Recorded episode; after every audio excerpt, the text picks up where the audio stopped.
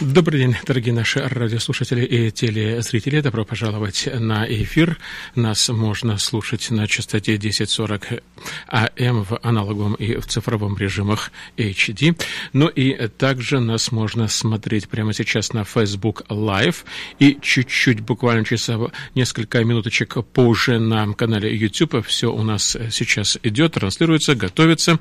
И у нас, как обычно, сегодня по понедельникам Леон Вайнстайн – политолог, журналист, эксперт и просто очень интересный человек, с которым мы э, рады, очень рады встретиться.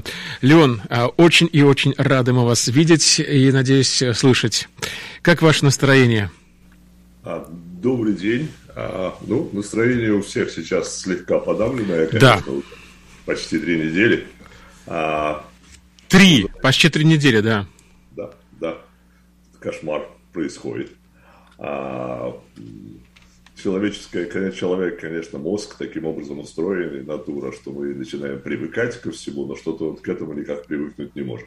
Да, не укладывается в голове. Знаете, э, Леон, наверное, как вот башни-близнецы, когда мы увидели эти шокирующие кадры, вот буквально в первые часы, так и сейчас. А сейчас еще хуже ситуация, намного, намного хуже. Хотя жертв было тогда очень и очень много. Согласитесь, что это, эта трагедия была просто невосполнимой утратой. Да, конечно. А дело в том, что э, вот то, что сейчас происходит э, в Украине, то, что Россия делает, оно, оно бессмысленно. Оно, э, вот оно, я имею в виду нападение, вот все, что происходит, э, бомбежки, жертвы, жертвы с российской стороны, жертвы, естественно, с украинской стороны. А, оно, оно не то, что, так сказать, мы понимаем, что там есть какие-то там люди, которые ради того, чтобы там готовы пожертвовать там миллионами и прочее, прочее, да. Но, по крайней мере, можно проследить какую-то логику в этом. Вот большинство комментаторов, которых я знаю, я в том числе, мы говорили, считали, что э, Путин, Кремль там, не будет на, вот так нападать на Украину. Мы все были уверены, что да. вот, они зайдут там в Донбасс, может, оттяпают больше, чем это самое, начнут, так сказать, там, рыть там уголь.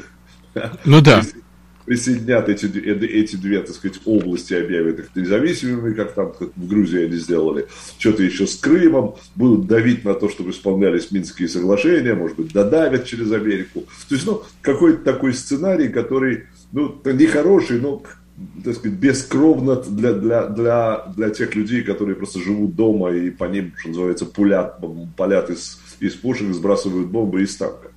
А уже сколько просто машин легковых с людьми было подбито прицельной стрельбой из российских танков. Ну, просто сумасшедший дом. Так вот, а, представить всего вот этого невозможно, потому что ты всегда думаешь, что да, хорошо, ладно, люди там не всегда действуют из логики и исходя из своих интересов, они действуют из сиюминутной эмоции. Но когда ты думаешь о государстве, когда думаешь об управлении государством, о всем аппарате, там, ты думаешь, что они продумывают, они исходят там, они могут там э, сколько угодно пугать, сколько угодно блефовать, сколько угодно, вот в финале же они будут делать явно вещь, которая плоха для них. Но оказалось, что, видите, все это, все это оказалось неправдой и, и неверным психологическим а, портретом. Значит, я уже представляю себе, я думаю, что произошло, но, видите, нас мы обманулись. Мы, мы все думали, что есть какая-то логическая, логический смысл в происходящем, его нет. Да.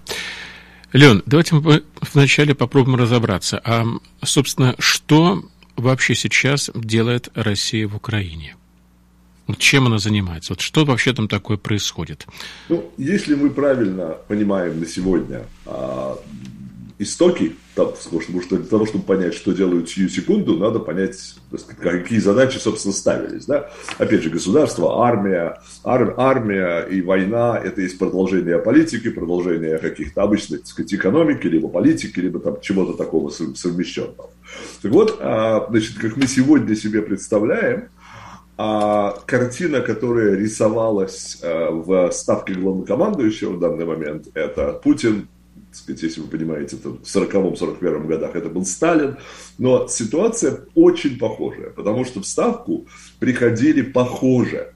Только те сведения, которые подчиненные, боясь гнева, неудовольствия, там, раздражения начальства, приносили э, для того, чтобы, не для того, чтобы правду сказать, а для того, чтобы начальству, так сказать, было приятно, и оно бы их погладило по голове. Вот как мы сегодня опять, так сказать, понимаем, а у, у тех людей, которые решали, так сказать, вторгаться или вторгаться, возникла следующая картина Украины.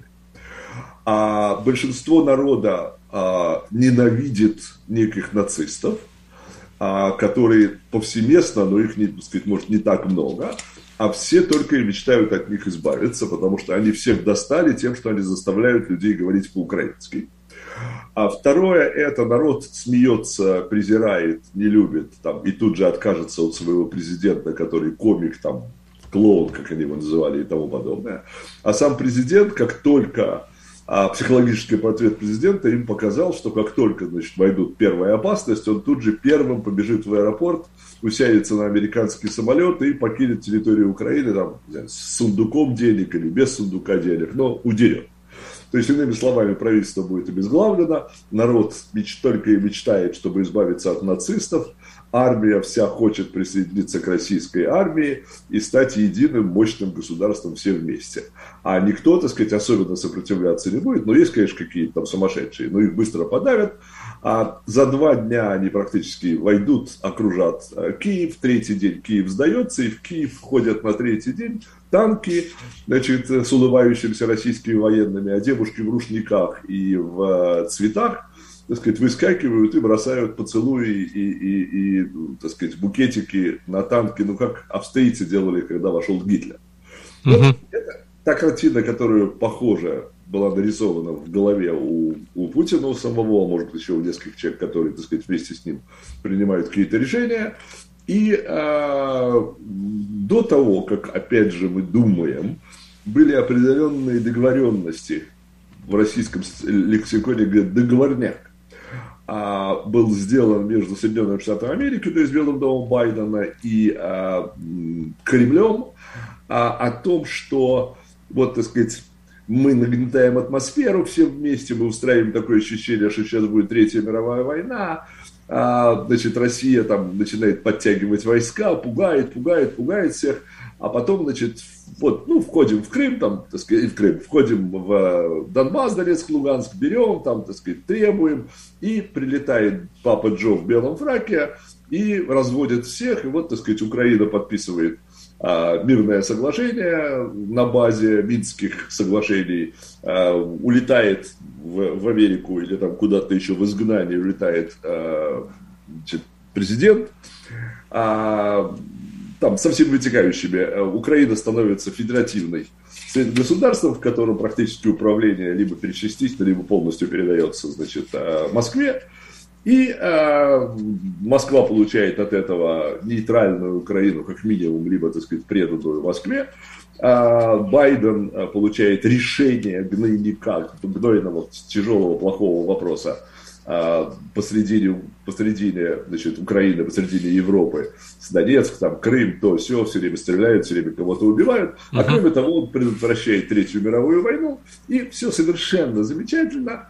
А, и а, Байден получает свою Нобелевскую премию, Путин получает любовь народа до конца его жизни, может, у него три жизни будет, кто знает. А, и, а, а Европа, так сказать, тихо это кушает, потому что на экранах телевизоров едут советские, российские танки, а на них бросают, так сказать, венки, цветы, дородные красавицы, значит, украинки, которые на самом деле являются капитанами и майорами в Комитете госбезопасности там, или каком-то другом трехбуквенном а, организации, которые сейчас там ГРУ или что-нибудь еще такое. Да. А вот это то, что как бы задумывалось, это то, что происходило в головах. И если вы помните Байден, я сейчас перехожу к конкретному ответу на ваш вопрос, еще полсекунды. Да. Если вы помните Байден, который все время, значит, якобы делает какие-то ошибки, но уж текст написан, прочел в этом самом тексте, что, ну, если там Россия немножко там зайдет, там что, ой, если серьезно, тогда мы будем. Чем как бы показал нашу, так сказать, дорогу нашего мышления, то есть как мы, как мы Америка мыслим. Что вот если они там войдут в Донбасс без выстрелов без особенных, без ничего, то мы, так сказать, с ними. А я думаю, что Путин решил всех обмануть. потому что еще и э, одной из его расплат с Америкой должно было быть не подписание договора о тесном сотрудничестве с Китаем, а он, договорившись, значит, с Америкой о, о том, вот, о чем мы с вами говорили, взял и прямо перед Олимпийскими играми подписал э, договор с Китаем практически военной взаимопомощи военной. И тут же сделал не то, до чего они договорились с Байденом, а пошел всеми силами в Украину, считая, как мы уже говорили, что за 2-3 дня он быстро скушает эту страну, и все будет де-факто, у всех будет, все будет прекрасно, он победит на всех фронтах опять, как всегда, и, значит, жизнь будет прекрасна. Вот, теперь реальность этого дела. Вот на сегодняшний день не вообще непонятна геополитическая задача а, а, России. Потому что я понимаю, что военным они говорят, захватите, что бы это ни стоило. Наши жертвы наплевать. Жертвы украинцев наплевать. Главное сейчас захватить Украину и, так сказать, как бы объявить победу. Это сейчас самое главное. А это все, что сейчас пытается делать Россия. Потому что перед Россией очень несколько разных путей возможного развития, все плохие. Вот такой, который не катастрофический внутри страны, они считают это, когда они объявят победу над Украиной, и внутри страны, по крайней мере, не будет такого возмущения, как, бы, как будет, если они там уйдут, или застрянут, или там что-то еще. Вот задача российских войск сейчас – это любой ценой раздолбать, убить, перестрелять, как угодно, но получить формальную победу на Украине. Именно а победу. Российского победу означает, Киев падет, подписан с кем-то какой-то договор, кто-то складывает оружие, кто-то нет, но они могут трубить на всю свою страну, потому что никто другой им не поверит. На всю свою страну они могут трубить, что они победили. Вот. А задача государства – это получить как можно больше а, а, а, возможности для торговли, то есть как bargaining chips это у нас называется, как можно больше а, чего-то, чем они могут торговаться. Других никаких я не вижу а, ни задач, ни, ни что они делают, не называйте это как угодно. То есть нам нужна одна победа, мы за, а ценой, за ценой не постоим. Да, Леон, вот вы согласны с тем, что все-таки фейков хватает, причем с обоих сторон? И много всякой фейковой информации мы видим там и в социальных сетях и так далее. Но вот реально, Россия, она уничтожает военные базы. Уничтожает военные базы? Или не уничтожает? Или да, просто конечно. пуляет вот, но с тех пор, с тех пор, как израильтяне сделали это во время шестидневной войны, это просто катехезис, то есть вторая страница учебника по любой военной стратегии. Окей, okay, значит, э, базы уничтожаются. Мы видим кадры о том, что уничтожаются не только а, базы, но и жилые дома. Девятиэтажки, например, мы с вами видим. Угу. Вот, причем неоднократно такое. Вот. А это что такое? Это ошибки, то есть как, как, как вот я помню, была главная бухгалтер очень интересная в России, она говорит, что это избытки производства, что ли, как, или остатки производства, как она а, называлась. То есть это что, это, это случайно происходит?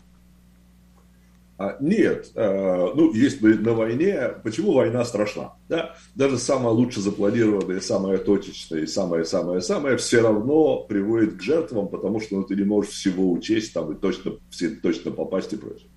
А здесь, а, когда дается команда, команда военным командирам, а те ее передают солдатам любой ценой, угу. То все понимают, что любой ценой означает любой ценой. И то есть с той стороны нам наплевать, какие будут а, потери. Леон, как вы думаете? Да, да, пожалуйста, продолжайте. А, поэтому идет запугивание населения с тем, чтобы население подняло руки, перепугавшись, а угу. и запугивание руководства Украины, которое бы решив, что сейчас просто 20 миллионов человек погибнут, там, или 10, там, или сколько угодно, да, вот, что лучше сдаться, чем, что называется, провести самоубийство. Угу. Леон, как вы думаете, по итогам переговоров, которые продолжаются уже начиная с, с марта, да, переговоры продолжаются между Россией и Украиной, можно ли определить, чего вообще на самом деле хочет Россия? А, по-моему, можно. А, по-моему, Россия хочет, а, чтобы Украина признала что оно захвачено, поражение, и э, подписала бы свой там Версальский вариант э, или Потсдамский вариант мира угу. на условиях, которые э, Россия захочет уже теперь с российскими войсками, расквартированными в Украине, чтобы они не соскочили, как в свое время соскочили с Минских соглашений. Михаил Подоляк, украинский переговорщик, заявил о том, что Россия требует основные вещи. Это признание Крыма, признание зависимости ДНР, ЛНР и изменение Конституции, не более, не менее. Конечно. Если бы это было признание Крыма и ЛНР, ДНР с отрезанием их и прочее, то я думаю, что на сегодняшний день а, большинство даже, даже очень националистически настроенные Рады пошло бы на это. Но так как там еще требуется переделка Конституции под то, чтобы Россия могла управлять ее, нет, на это они не пойдут. И мы видим, что Украина требует прекращения огня, немедленное прекращение огня и отвод войск. Вот что у нас получается? Вот мы с вами э, потихонечку переходим к другим вопросам, да, в частности, к такому вопросу, а, а существует ли вообще вот какое-то хотя бы дипломатическое решение в этой войне? Переговорщики пытаются найти какой-то компромисс, но вот смотрите, вот есть э, четкие рамки, да, вот Россия, что требует Россия, что требует Украина. Мы с вами видим, что это же ну, невозможно. А что вообще возможно? Что-то вообще можно, воз... что-то есть э, дипломатически возможное? А, к сожалению, только гуманитарный эфорт, эфорт гуманитарные э, дела, не знаю, как сказать это по-русски говорится, никогда не слышал, кстати, в русском языке это. Есть, а, там перемирие там, на 4 часа, чтобы убрать там детей, вывоз каких-то там женщин, а, не, сказать, не бомбежка поездов, на которых там нарисовано что-то, и то все равно будут бомбить, потому что будут подозревать, что там есть что-то такое, чего, так сказать, врут и везут, да. А, то есть чисто, чисто вот такие а, человеческие а, дела, якобы, так сказать, повесить такую хорошую мину на, на эту кошмарную убойную, что вот, мол, там мы, мы, мы, пожалуйста, беременных женщин выпускаем. Но, правда, в 2008 году российские войска уже показали, как они это делают. По-моему, две или три, не помню сейчас точно, деревни в, в Грузии. Это три разных случая. Два или три? Ну, хорошо, скажем, два, да? Два случая Э, которые запроектированы, все известно и прочее, они окружили там, ну, село это маленький город, uh-huh. несколько тысяч uh-huh. домов. А там оттуда пытались мужики стрелять из чего, там что-то еще, тогда, значит, предложили российские, что сложите оружие, и мы всех вас, вот вы все вместе соберитесь, возьмите свое там самое, что вам нужно, с детьми там и прочее, и прочее, и колонна идите, а мы эту колонну охраним и дадим вам возможность там уйти там в сторону, там, не знаю, там, Тбилиси или чего-то еще. А, так вот, а, опять, я почти уверен, что было три раза, ну, скажем, так сказать, оба раза совершенно точно. После того, как они отдавали это оружие, выходили, выстраивались колонны и начинали идти, их расстреливали в упор а, автоматчики, которые стояли по бокам этой дороги и которые были выставлены якобы для того, чтобы вас защищать. Полностью уничтожив там, так сказать, многотысячные села. А, или как в Чечне, когда а, когда стало понятно, что э, значит, просто банк, там, так сказать, идея была уничтожить банк, и чтобы следы э, закрыть огромного на тот момент воровства, но в сравнении так сказать, с тем, что происходит сейчас, это были просто капельки, но значит, начинались, начиналось с крошек. Так вот, они начали уничтожать банки, у них там что-то начало получаться, и они решили, что они э, ковровым образом уничтожат Грозный, все те районы, в которых эти банки находятся, там, ну и там учреждения, в которых могли какие-то быть другие документы. И таким образом убили около полумиллиона человек, а, из которых приблизительно 250 тысяч было этнические русские. А никого это не остановило, так сказать, зато позволило вывести несколько там, десяток миллиардов долларов, э, потому что все следы потерялись, куда а, значит, деньги ушли. Леон. Так что я не угу. думаю, что угу. и здесь э, у кого-то будут возникать сомнения, там, стрелять, не стрелять, убивать, не убивать, разрушать, не разрушать. Надо, так разрушим вообще все, что угодно. Надо, убьем полтора миллиона, надо три с половиной, надо двадцать пять. Леон, на прошлой неделе у меня была встреча, беседа с некоторыми нашими республиканскими сенаторами, в частности, с сенатором Риком Сантором, и э, мы говорили об, об, об этой ситуации. Это было не интервью, а просто беседа. И я, например, задал такой вопрос. Можно ли привести такую параллель, как вот сейчас между... Леон, вам эта тема будет, мне кажется, очень и очень э, ближе. Вот можно ли провести параллель между тем, что вот в Израиле происходит, э, то, что нет, на сегодняшний день не существует, не существует никакого решения мирного договора между израильтянами и палестинцами, то же самое происходит сейчас. Нет практически никакого, абсолютно никакого решения между э, россиянами и украинцами в том, что сейчас происходит в этом конфликте. Вот вы можете э, какой-то параллель провести? Это похожая, похожая ситуация? Знаете, я э, в, в Украине не жил никогда. Мне okay. очень сложно оценить какие-то психологические моменты. А израильский я знаю довольно хорошо. Ну, то есть, может, там, я жил там 11 лет, это 73-го, начала 74-го, до 84-го, а потом я два года мотался в Америке туда-сюда, туда-сюда. Значит, у меня там был театр в Израиле, и были театральные постановки в Нью-Йорке. Я всегда туда-сюда. Значит, а, поэтому про Израиль я могу, я понимаю. В Израиле нет никакой проблемы, никакой проблемы подписать мирные соглашения вообще. Интересно. Проблема в Израиле заключается в том, что есть достаточно много богатых и могущественных людей, организаций, там, не знаю, как угодно, которые не хотят мира в той части э, света. Вот и все. А, люди, которые, так сказать, боевые силы палестинцев, там, начиная от, от Фатха и кончая, так сказать, я не знаю, там, Сирия с Хамасом, там, и все остальные, а, это а, люди, которые живут на том, что их, им, им платят за это деньги. Как только они перестанут воевать, им деньги перестанут платить. Или, или как только они, как только им перестанут платить деньги, они перестанут воевать. Зачем это нужно? Да? Uh-huh. Вот. Поэтому там вообще, там вообще другая ситуация. Вот ситуация с Украиной и Россией намного хуже, потому что вот между сегодня уже, между украинцами и, и, и россиянами возникла на, как минимум на полпоколения, а то и больше, а презрение, ненависть полное непонимание другой стороны и абсолютная уверенность в своей а, а, правоте. Этого нету в Израиле и среди арабов. Ну, только совсем какие-то, так сказать, там чурки, наши евреи, которые приехали из каких-нибудь там темных государств, и отмороженные арабы. Там улица, то, что называется, да. Люди там, ну, чуть-чуть более нормальные, все понимают, что никакого антагонизма не существует, и всем на самом деле лучше было бы, если бы все все, я не знаю, может, если в Израиле не будет войн внешних, то мы все перессоримся там внутри. Такое mm-hmm. тоже возможно, да, потому что два еврея это три мнения, говорят. Вот.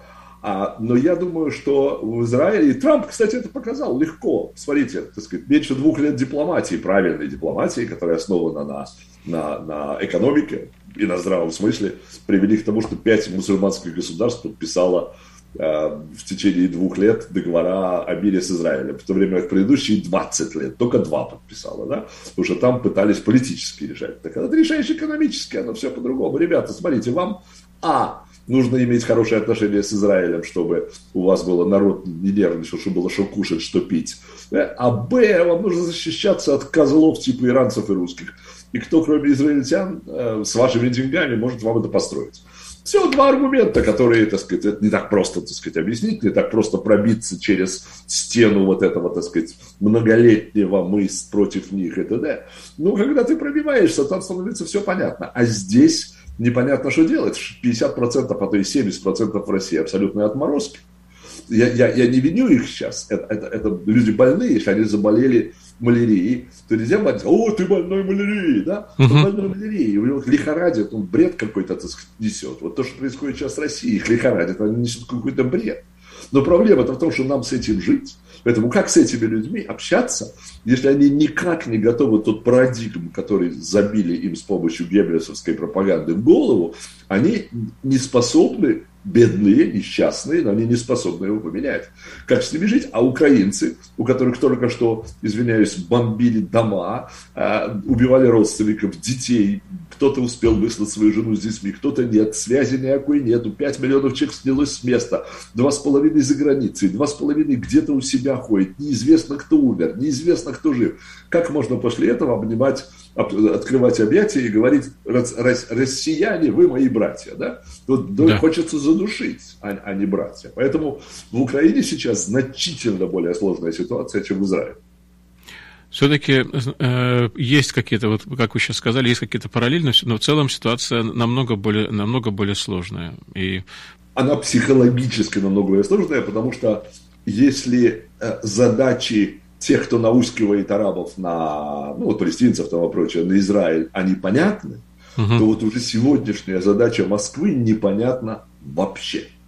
То есть непонятно, на что отвечать. Все, что они хотят, это а, уберите свои санкции, отдайте нам Украину. Да? Они бы готовы были сейчас отдать Украину нам обратно. Но они понимают, что если они отдадут, то, то так сказать, им нечем будет торговаться. Так хотя бы Украиной можно будет торговаться. Ну да. Идем дальше, Леон, идем дальше. Давайте мы четко определим, вообще, в чем терпит Россия поражение в Украине, потому что мы с вами видим, что все-таки эта кампания изрядно забуксовала. Смотрите, уже три недели она продолжается, да, и всем вначале казалось, что, помните, вот были заявления, да, где-нибудь, мы с вами слышали их месяц назад, может быть, там два месяца назад, что э, российская армия способна захватить Киев за три дня. Уже три недели никакого Киева Россия не захватила. Ну вот а, огромное поражение а, России заключается в том, что а, стало понятно, что у них нет армии. Она хороша, когда ты в Грузию входишь, в которой есть шесть батальонов войск всего. Шесть батальонов у них. Да? Когда uh-huh. ты заходишь, в котором 4,5 миллиона человек живет, когда заходишь в государство, где 45 миллионов человек живет, то есть 10 раз больше, то надо уже показывать, что, что вы военные. Надо а, снабжение организовывать, надо еду организовывать, надо снаряды организовывать, надо продумывать логистику этого дела. Выяснилось, что на всех фронтах вот, военного искусства и науки Россия не выдержала экзамен. Единственное, что они могут делать, это издалека, либо поближе, когда разрушат, стрелять по а, там, мирным жителям, либо базам, либо там что угодно. Второе, что они могут делать, когда у них нет никакого сопротивления в воздухе, значит, украинского, они могут с воздуха бросать тоже бомбы. То есть тоже издалека. Значит, это первое. То есть они, они выяснили, что это их армия, это абсолютно, как говорят китайцы, тигр, тигр бумажный, да? бумажный тигр. Или там колос на глиняных ногах, как говорили, так сказать, на латыни когда-то в свое время. Uh-huh. То есть, а, значит, первое это имидж России как, или российской армии, как сильной второй там, или третьей армии на белом свете, которую, так сказать, невозможно остановить, если ты там не Америка и не Китай, то остановить невозможно всех, что называется, забодаем. Оно уже ушел. Номер два. Политический абсолютный провал а политики Путина. Что такое политика? Политика – это дать своим людям в своей стране хорошо жить, торговать, ездить, зарабатывать. Вот Китай, например, ездит руководство по всему миру и скупает минералы или делает договора на энергию там, или что-то еще. Зачем? Чтобы обеспечивать своим крупным компаниям а, все необходимое для того, чтобы страна там, для чего они это делают? Может, того, чтобы все в карман заработать. Мне наплевать сейчас. Но как результат их действий, их страна процветает. Раз процветает страна, то у них процветают и люди, которые в ней живут. Значит, вот на сегодняшний день абсолютный провал политики Кремля заключается в том, что они не рассчитали или рассчитали неправильно реакцию Запада. Они рассчитали сначала неправильно свои силы, потом они неправильно рассчитали сопротивление Украины, и третье, они неправильно рассчитали реакцию Запада. Они никак не предполагали, что мир очумеет от этого. Вот и мир, я имею в виду не руководители, которым надо, так сказать, там, вводить куда-то войска или принимать решения, да, а люди. И люди стали требовать. И поэтому компания оттуда уходит, государства закрывают свои, а, так сказать, воздушные пространства от, от российских, отбирают у них самолеты, которые лицензию были, перестали поставлять им там. Они могут, так сказать, могут без Макдональдса обойтись и без там Givenchy или там без, без э, Hermes, да? Но они не могут обойтись без составляющих для медицинской аппаратуры, а у них их нету. У них нету управ... вот этих самых деталей, которые управляют этим. Они чипы делали вид, что они делали в, в России, а на самом деле они получали их из Тайваня, там еще откуда-то, не помню, Малайзия, по-моему. И потом клеили на них, там, или штампы ставили, наклейки, как будто это сделано, значит, в, в России. Made in Russia. Вот а они просчитали страшно совершенно. И то, что сейчас грозит России, это голод, это безработица, это аж кошмарная социалка, это невозможность отъезда, уезда, убега и прочее. И поэтому все, кто еще может, так сказать, у кого есть мозги и кто думает, что он может устроиться где-то на Западе, бегут. То есть отчеты по тому, как бегут россияне просто, так сказать, гуляют сейчас. Со всех стран идет количество, там, так сказать. В одну только Грузию за уикенд уехало 20 тысяч человек. А в Грузию она не может да. принять столько народу. Вот, Леон, вот, вот как раз вот мы сейчас потихонечку с вами перешли э, к нашему следующему вопросу. А вообще, вот что, что реально ждет Россию? Ведь наверняка э, россияне, они смотря на все это, уже начинают задаваться вопросом. Уже все те, кто даже и поддерживает Путина, да, что э, что-то неладное происходит. Уже три недели вроде как война идет, э, военная операция, что-то долго как-то. И вдруг э, что-то с, рублем стало непонятное, ну, настолько обесценилось, что он уже, он уже э, стоит гораздо дешевле, чем бумаги, на которой он печатается, по-моему, уже до такой ну, степени. Да, 200, 200 рублей на черном рынке вчера, думаю, что уже, так сказать, какой-то момент подойдет к 300. Да. А, Okay. Что, как только он подходит к 300, значит, сразу же бумага более, более а, ценна, чем а, то, что на ней написано. Да, такая ужасная ситуация, на самом деле. Я не представляю, ну, вот россияне сейчас живут вот э, в такой ситуации, ведь наверняка они же очень многое сейчас будут терять. Они э, потеряют, э, ну, начнем с того, с, не знаю, с кофе. Starbucks уходит из России, значит, кофе исчезает. Уже, значит, неудобства начинаются, да, там. Они, они, они теряют э, сейчас возможность нормально работать, потому что, например, получается, что э, зарплата они обесценились, э, то есть те деньги, которые им выплачивают, они, собственно, вообще ничего не стоят. И Понимаете? да, Значит, вот давайте посмотрим. Да, первое это уход западных компаний, а в том числе Макдоналдса, 860, если не ошибаюсь, у них было ресторанов. Да, вот. да. 660 своих и 200 франшизы, по-моему, да. если не ошибаюсь. А, значит, э, Бум потерял работу очень много людей, которые там работали. Но кроме них ведь есть те, которые подвозили, и те, которые выращивали, и те, которые упаковывали, и те, которые стригли, те, кто там работал, и те, кто э, продавал им пиво и тому подобное. То есть огромное количество людей не только говорят, что это приблизительно в 4 раза больше обычно, 10 тысяч человек теряет э, работу, 40 тысяч человек э, практически, так сказать, обнуляет или там уполовинивает свой заработок.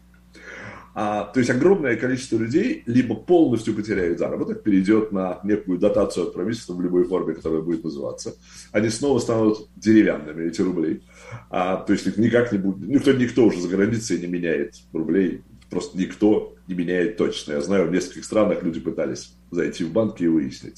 Uh-huh. Значит, а, теперь эти теряют работу, но они вдруг с ужасом выяснили, что огромное количество предприятий, которые, так сказать, они считали там исконно русским, там ресторан, там, я не знаю, там, у бабушки, что-то еще, оказывается, он на 75% принадлежал там Кока-Коле, или там на 51% принадлежал кому-то, и продукты все доставлялись туда, а там уже менеджмент, так сказать, их там перефасовывал да, и продавал, но они доставлялись туда. Они же в России же поразительно для страны ну, они говорят 140 миллионов человек, я не очень верю, я думаю, что ближе к 100, но не имеет значения. 100-140 миллионов человек для страны Россия ничего не производит. Она, а, значит, собирает в лучшем случае. Там, то, что они выращивают, тоже, кстати, лук возят из Израиля. Ну, это бред какой-то. Да. В Россию лук из Израиля зовут. Ну да. Я понимаю, там апельсины, да? Ну лук-то уж, ребята, вы чего? А картошку откуда, я забыл, они откуда картошку возят. Забыл. Угу. Но откуда-то возят картошку, картошку, потому что она у них гниет. Потому что, а зачем нам это делать? От, от нефти пришли деньги, а, значит, мы сейчас возьмем на эти деньги, купим там все, что угодно, украдем по дороге, народу будет хватать. А зачем нам утруждаться? Зачем что-то строить, нервничать и тому подобное? Да? Вот, знаете, когда-то эта история, вообще она происходит, в истории, исторически происходит одно и то же. Вот когда-то Испанская империя, какие там 1600-е годы, я сейчас буду путаться, а, обнаружила, что есть э, золото в Америке. Да? И они начали завозить по, по 300 тонн золота в Испанию. За два века и стали невероятно богатые, невероятно богатые. Но за два века они перестали что-либо делать в Испании. Зачем делать? Ну зачем делать-то, да? Приводит на огромный. И когда колонии стали... Во-первых, они обесценили золото на 200 лет, то есть со страшной силой. Во-вторых, когда другие страны стали, так сказать, там, забираться туда, отбирать у них куски и прочее, и прочее, они перестали получать это золото, то выяснилось, что они на 200 лет отстали от Англии, там, на 200 лет отстали от, от, э, Германии там, и т.д. и т.п. И просто развалилась тут же империя, стала костной, э, не умеющий зарабатывать деньги, проигрывавший везде, в мореплавании, в освоении земель, в науке, в пахоте там, и тому подобное. То есть бум! И вдруг, так сказать, выяснилось, что Колос, опять же, так сказать, там, отказался, там, бум, отрезали ниточку марионетки, она упала. Вот то же самое умудрился сделать Владимир Владимирович в России за невероятно короткий период времени. А до него как бы э, все это было все еще революционные всякие там дела, перестройки, пытались ограбить как можно больше. Ну, вот приблизительно, когда Путин пришел обратно, а, сказать, надо уже начинать строить и делать. Но, значит, к счастью Путина и к несчастью страны, в это время как раз нефть, газ пошли наверх. И когда они пошли наверх, то для правящей клики это было огромные доходы им и возможность затыкать рты а, населению. А для населения, о, слава богу, значит, я ничего не делаю, вот идиоты в Америке работают, а я живу тоже хорошо и ничего не делаю. Да, на водку там, нам колбасу там или на что-то еще хватает. Вот. А вот сейчас выяснилось, что король голый, потому что когда вот сейчас обрушиваются все эти способы заработка и привоза иностранных товаров в Россию, сейчас и выяснится, что у них ничего нету своего. Поэтому даже стену типа Советского Союза или там железный занавес, они построить не смогут. Там пути только два. Либо поднимать руки, кокать э, Путина там по голове чем тяжелым и кричать, что это он, а не мы, и мы отовсюду, отовсюду уходим, либо строить там Северную Корею. Да. Вот смотрите, э, сейчас очень, вы все правильно говорите, очень многие действительно россияне, они лишаются э, благ, они лишаются всего. И как вы думаете, вообще получается, что сейчас Россия как бы скатывается, наверное, где-то к уровню 90-х годов. Вот то, что сейчас уже внутри происходит, это уже 90-е годы, да? Ну, По идее. Пока, пока Путин а, думает, что он может, э, надеется, что он может с помощью северокореизма, да, угу. то есть вот такого вот, может заставить народ молчать, может он и не думает в таких терминах, да, но все больше, больше, за это 15 лет, за это там 5, за это вообще расстреляем, за это перепугать так народ, что он, так сказать, у себя эти ничего даже не мычать, не телится, лишь бы корочку давали, а мы будем молчать и подать ниц. Вот. А, то народ, он может и уговорить в этом. Но как он уговорит миллион или два миллиона тех человек, которые уже почувствовали деньги, почувствовали за границу, почувствовали такую свободу, так сказать, да? Там uh-huh. хорошо, мы молчим, мы не высказываемся, мы голосуем за, мы улыбаемся, мы всегда, так сказать, рады, когда Путин там что-то делает, к нам это не имеет отношения. А политика от меня далека. Да, политика. Да. И Значит, за, счет, за счет этого бандита Путина они получали какие-то блага, так сказать, за то, что они стригли кому-то волосы, или сели на трубу, или там что-то еще, да, или какие-то комплектующие, либо ну, много там вариантов, да, так сказать, и юристы там, переводчики, так сказать, там, и т.д. и т.д. и т.п. Вот вся эта каста, так сказать, достаточно, ну, там, среднего класса и верхней части среднего, upper middle class, то, что называется, да, вот она, она взбунтуется. Угу. Потому что Ну как же, не хотят Северную Корею? Да черт с ним спустят, плевали они на этого Путина. Почему они должны за него жить теперь в жизни севернокорейцев? Вот, Леон, я как раз хотел вас спросить, а как вы думаете, вот эти все олигархи, так называемые, эти, ну не только олигархи, но вообще просто очень богатые люди, они вот так спокойно все вот это терпят и как бы, ну, типа, ну, во благо России, да, значит, ну что ж, если во благо России, такие патри... то есть они патриоты такие, Леон, я хотел знать, что это Абрамович, Дерипаска, они такие вот патриоты такие, да, России вот такие? Ну, Абрамович уже сказал, что он э, всю прибыль, которую отдаст от продажи Челси, он отдаст Украине. То есть уже, да, бум, сразу же показал, что он э, просит прощения. Ну, санкции против него ввели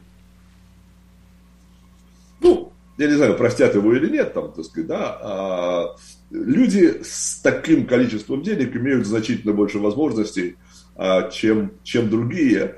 И в конце концов тот же Дерипаска может купить себе остров, уехать там и э, дальше заниматься своими делами, э, так сказать, наплевав и на Россию, и на прочее, прочее. Когда, когда их Россия устраивала, они в России, когда, когда, Россия перестанет устраивать, uh-huh. а, значит, каким образом Дерипаска или там кто угодно из них может сейчас получить размораживание своих э, активов и, и возможность торговать.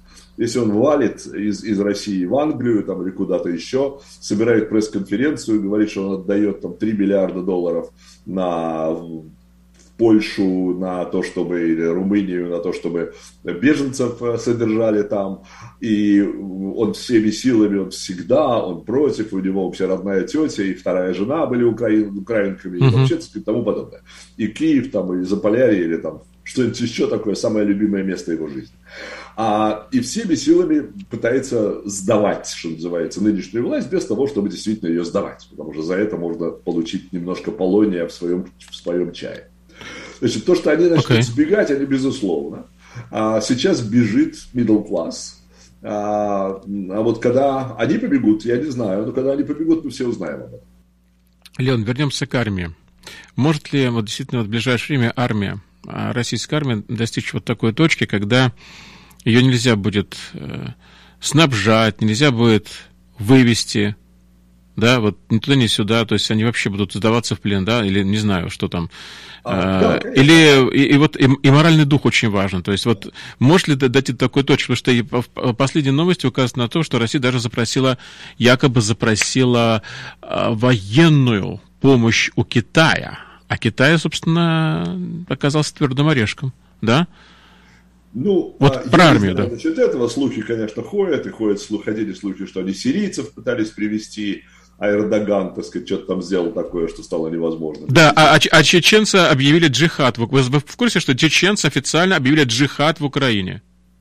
Да, но при этом они сначала туда за, за отряд свой завели, там в тысячу, по-моему, там 900 человек. 146 из них были убиты в первом бою, и они быстро их вывезли. Да. Значит, вы считаете, все-таки действительно э, армия может э, достичь такой точки, тогда начнется разложение, получается, моральное разложение. Да, я ни на секунду не поверю, что армия в том или ином виде может восстать. А, ну, просто не поверю в это. Окей. Okay. Будешь этих средств слежки и, и, и т.д., так сказать, когда, когда все, все, так сказать, ну, нельзя там ни о чем разговаривать, чтобы об этом не знал, не знал тот, все люди, которые за тобой следят. А, но вот это вот как раз моральное разложение, когда никто ни с кем не договаривается, а просто э, жрать нечего, а украинцы по громкоговорителю говорят, ребята, приходите к нам, у нас горячий хлеб и мясо, да? Uh-huh. Вот тут вполне возможно, что ночью начнется утечка, э, так сказать, кадров. Потому что ребята, которые туда приехали, они, они вообще не понимают, что они там делают. То есть, если бы они бы вошли на танках, да, проехали бы красиво, ну, там стреляли бы пару раз куда-то, там стояли бы женщины, там, которые улыбались бы и бы махали, так сказать. Ну, все прекрасно. Ну, приехали, проехали, села. Но по ним стреляют. И по ним еще серьезно стреляют. По ним, так сказать, uh-huh. вещи, которые... А у них оборудование кошмарное. То есть разворовали армию так, как просто невозможно нигде, ни в одном месте земного шара сделать так сказать, если люди, которые отвечали за разложение Украины, уже сегодня двое сидят под домашним арестом, за то, что они разворовали деньги, которые шли на организацию саботажа в Украину. Вы представляете этот абсурд? Ну да. Лен, я слушал вашу программу, где вы говорили об, об отставке. Сейчас очень многие ключевые фигуры полетели. Но опять-таки, смотрите, они полетели в МВД, они не полетели в армию. Почему? Ну, понятно, что не в армии, потому что ну, там одного человека Герасимов, у его фамилия, его турнули. Да. За, кош... за кошмарную организацию вторжения. Кошмарную. То есть такое впечатление, что он не учился никогда в жизни на втором курсе военного училища, не говоря уже там о высшей командной школе. Да? А не вот. саботаж ли это? А не саботаж это ли это просто со стороны военных, например? Мы с вами об этом уже говорили пару недель тому назад. Вот, может быть, действительно какой-то саботаж? Может быть, просто люди не хотят? Вот как бы в ну, этом участвовать? Смотрите, я не верю. Так сказать, народ, народ не, не любит умирать и, и понимает, понимает, что там ну, да. будут стрелять, как делал когда-то Сталин э, СМЕРШ загранотряды, да? Угу. Э, вот. Думаю, что то же самое, что-то есть такое сейчас и у Путина, я подозреваю. А, но вот это вот а, отчаяние от того, что они непонятно, зачем они должны умирать здесь, у него там невеста где-то там, или мама, или там э, планы какие-то, понимаешь, а его вдруг в танк и уже, так сказать, через полгода заканчивать службу и домой, и нам забыть на всю оставшуюся жизнь. А, а стрелять надо не каких-то чучмеков, негров или что-то еще, да? Тоже непонятно зачем. А тут просто таких же людей, которые ну, абсолютно разговаривают на том же языке, а также выглядят, да и, да и служили в одних частях с командирами строй. Ну, очень полный, полный, так сказать, непонимание, чего мы туда лезем. Угу. А, естественно, никакой нету боевого духа, никакого. Естественно, никакой приверженности к Родина там и прочее, и прочее. Угу. Они чувствуют себя обманутыми, но больше всего они чувствуют себя несчастными. И вот это ощущение, они несчастные, украинцы сражаются за свой дом, оно и перемелет все, всю российскую армию. Леон, э, теперь мы потихонечку э, переходим к людям, которые на все это смотрят, смотрят со стороны зрителей. Вот э, сегодня, например, все средства массовой информации обошла картинка. Я не знаю, в курсе или не в курсе, но буквально вот недавно сейчас это появилось во всех новостях. Э, представьте себе программу «Время». Это программа, которую смотрят... А, да, женщина, женщина да. Которая, девушка, которая вышла... Да, да, то есть вот ведет э, за спиной ведущая программы, да, Екатерина Андреева, это, это ведущая, она уже, наверное, лет там 30, наверное, она вот... Э, почему-то всегда кажется, что ей 25 лет там, да. Ну, да. Вот, и она просто читает дикторский текст. И вот э, главный редактор, то есть она не главный, она, она редактор Первого да, канала. Народ, да страна должна знать своих героев. Это Марина Овсенникова. Она совершила такой вот, не знаю, может быть, дерзкий поступок или, наверное, подвиг, как вот уже сейчас все говорят. Она вышла с плакатом, на котором написано «No war», «Остановите войну», «Не верьте пропаганде», «Здесь вам врут». Ну, там еще несколько там слов было написано. И она успела даже прокричать два раза «Остановите войну, нет войны». После чего режиссер все-таки срочно вывел э, на экран виде следующего сюжета. То есть вот он раз, и все это потом прервалось. Вот таким образом. Вот смотрите, что получается. Уже э, ну, люди это сейчас увидели. Ведь наверняка какая-то будет реакция, правильно? Среди людей. Ведь э, для, для многих программа «Время» — это вообще это эталон того, чего, что происходит в России. Вдруг вот такой, такая картинка. Вот я, только, я понимаю, что такое подобное было еще во времена э, афганской кампании. Вот э, один э, появился такой диктор, который... Он, правда, никакого плаката не рисовал, он э, все рассказал в эфире. Вот это было. Здесь мы с вами видим вот э, э, такой дерзкий поступок. Как вы думаете, это, это как-то подействует на тех э, людей, которые смотрят на миллионов зрителей? Нет. А, она героиня, а, преклоняюсь а, и не завидую ей в данный момент, но... Она арестована, она арестована. Да, я понимаю, да, и я ей не завидую, так сказать, в этот момент. А, потому что просто так ее не отпустят. А, те, которые и так, они сказали «да, молодец», те, которые «нет», сказали «вот, сволочь, не бойся на американские деньги» или там что-нибудь еще такое. Ну что ж, мы подошли уже к последнему моменту. Получается, э, в армии наблюдаем какое-то брожение, какой-то разлад. Э, и получается, что военные вроде как и не справляются вот с поставленной задачей или справляются очень плохо. Э, причем огромная жертва среди мирного населения, около 600 с лишним человек э, мирных погибло, 90 детей, это по данным Организации Объединенных Наций, я подчеркиваю, это ООН, данные ООН, подтвержденные случаи. На самом деле эти, эти, это количество, оно может возрасти, к сожалению, намного может возрасти. Мы видим среди людей, вот происходят вот такие флешмобы, вот такие вот происходят акции, люди начинают какое-то движение. Что, устает, что остается у президента России Владимира Путина? Красная кнопка, ядерная кнопка? Ну, как я начал, с чего мы начали, дожать Украину, а, получить формальную победу и срочно начинать а, переговоры с Западом, а, базирующиеся на том, что если, если мы там чего-то не получим, то мы нажмем красную кнопку. Дорогие друзья, я напомню, что у нас сегодня был в прямом эфире Леон Вайнстайн, журналист, публицист, политолог, обозреватель и эксперт. Мы встречаемся каждый понедельник в это время на волне 1040 АМ, а также на каналах Facebook и YouTube. Кстати, YouTube все-таки запустили, все прошло нормально. И я надеюсь, что, что за неделю мы, наверное, если Господь сохранит наши жизни, и если на этой земле хоть где-то будет мир, то мы продолжим. Спасибо большое. Спасибо. Аминь. Аминь.